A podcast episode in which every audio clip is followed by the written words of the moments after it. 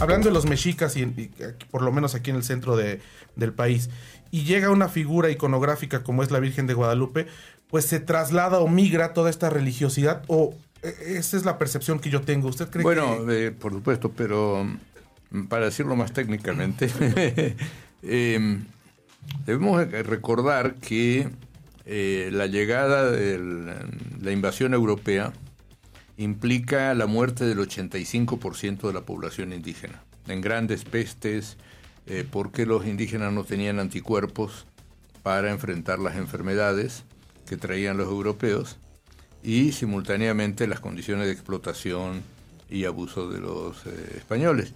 Entonces, en una situación que muere el 85% de la población, evidentemente se produce una crisis de los sistemas de visión del mundo y de la eficacia simbólica de, los, de las deidades eh, indígenas. Entonces, en este contexto, el trabajo de los misioneros es muy fácil porque eh, la, el sistema eh, está en crisis, el sistema prehispánico indígena está en crisis y entonces aparece esta propuesta como la propuesta de los vencedores y además combina esto al producirse este vacío demográfico en la población indígena al momento de la invasión europea está calculada en 15 millones de personas y hay un censo que muestra que hay 2 eh, millones de indígenas, o sea, eh, eh, un recuento de población, ¿no? Hacia 1580, por ahí. Entonces ahí es que puede entrar la población africana que entra en calidad de esclavo y los propios europeos tienen espacios vacíos. Eso es lo que diferencia el proceso del continente americano de África. En África no hubo esa baja demográfica, cuando se produce el proceso de descolonización en África, recientemente, en 1960, 70, simplemente las minorías blancas son se tienen que ir, o excepto casos excepcionales como Angola, eh, la misma Sudáfrica, eh, Kenia, ¿no? Pero el resto se va. Pero aquí no, aquí eh, entra. Por eso los españoles dicen, nosotros no tenemos nada que ver con el genocidio de la población indígena. Los que mataron los del genocidio son los que están allá. Nosotros somos los que nos quedamos cuando uno va a España. Déjenos hacer un corte, doctor. Y Lorena, precisamente en pantalla estamos viendo a esto que yo hacía referencia, la Inmaculada Concepción o que le llaman Virgen del Coro, que es la que está eh, eh, exactamente del otro lado de el santuario de Guadalupe, que está en la parte de atrás de la iglesia, digamos, del monasterio de Guadalupe en Extremadura, y que si pueden notar y lo van a ver en pantalla, pues tiene elementos de los cuales me parece que es la base para pintar a la Virgen de Guadalupe que vemos en el Tepeyac. Vemos los, los rayos que salen por atrás, la, capa con las estrellas, la media luna, el ángel que le está sosteniendo. E insisto, la única diferencia es que tiene un niño.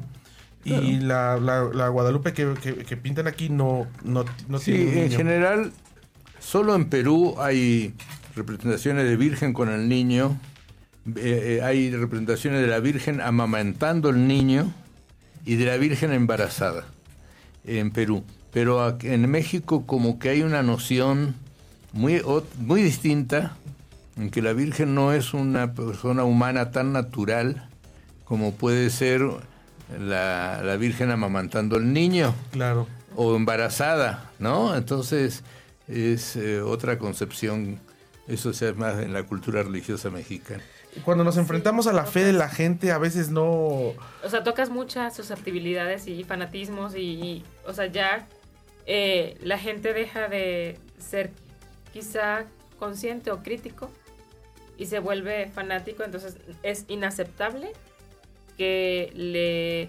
digas que no existe, que, que, o sea, que no existe la figura como tal, o que, digamos, la historia bonita que nos contaron no existió o sea, que fue pura ficción y que pues la fueron como acomodando para dar, para que toda esta, como bien lo decían en el bloque anterior, todos los, eh, pues la parte indígena, pues siguiera el camino del, de los cristianos, los católicos que vinieron a, en la conquista, Entonces sí está como complicado el asunto. Decía Ikraman, decía Taki que cuando entra la fe o la religión en un debate, se acaba el debate, porque entonces ya no puedes debatir sobre eh, supuestos o sobre cuestiones de, fe.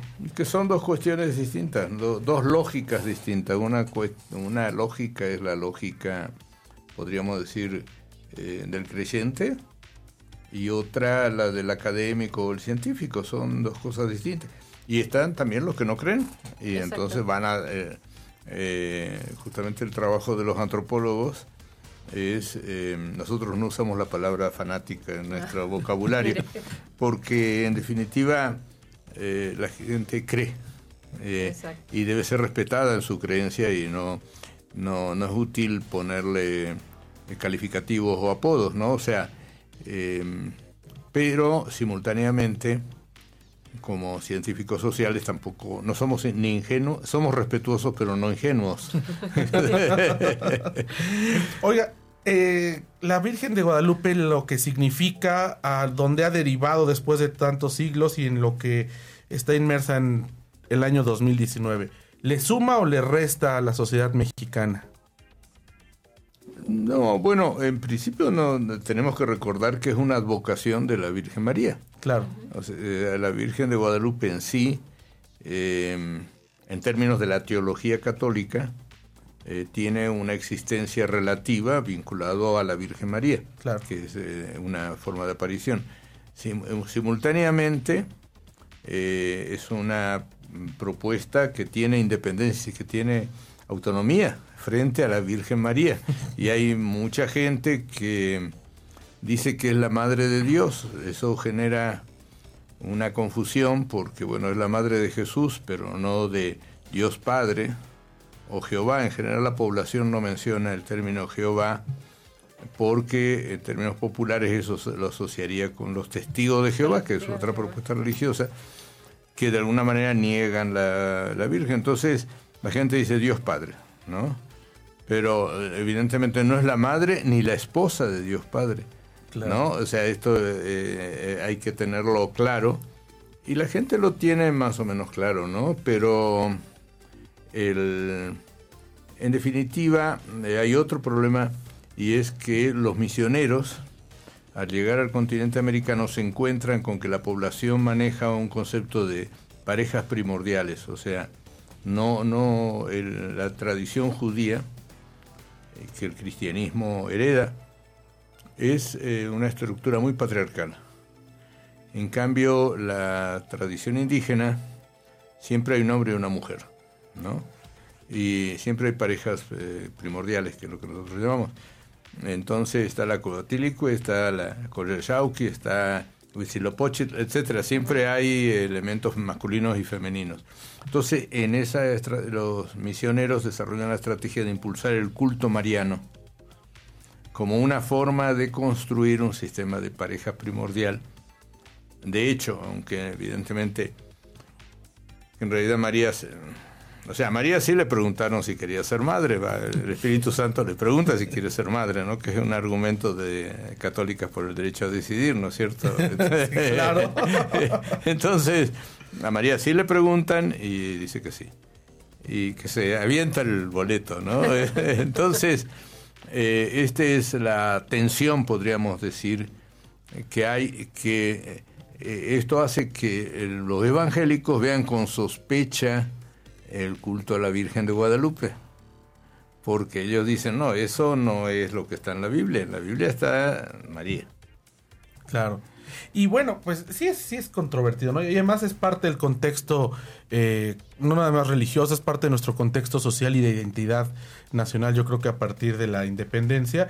Y la verdad es que, me parece que la devoción guadalupana en términos sociales a veces rebasa incluso a la, a la cuestión teológica católica, porque hay gente que se asume como guadalupano y a veces es como cuando se asumen eh, seguidores de un santo, por ejemplo, de San Judas Tadeo, que son cosas que rebasan incluso la propia eh, canogía católica y que al final ellos pues dejan que suceda para no perder feligresía, ¿no? Intuyo que ese es bueno, parte eh, del, Sería una explicación, pero...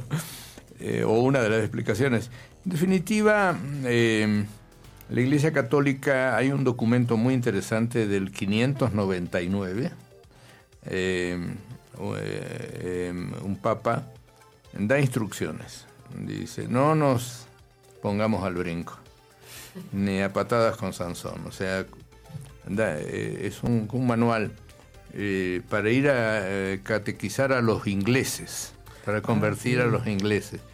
Y entonces ahí dice, usemos los santuarios que ellos usan, hagamos los rituales que ellos hacen, pero saquemos el ídolo central y pongamos la cruz. Y sigamos repitiendo y poco a poco iremos cambiando, etcétera, ¿no? El inicio de las franquicias, ¿no? Sí. si lo vemos mercadológicamente hablando. Sí. O sea, poco a poco se llega lejos, ¿no? Es, más o menos. Entonces, eh, en realidad, eh, es una política de la Iglesia generar sincretismos de la Iglesia Católica.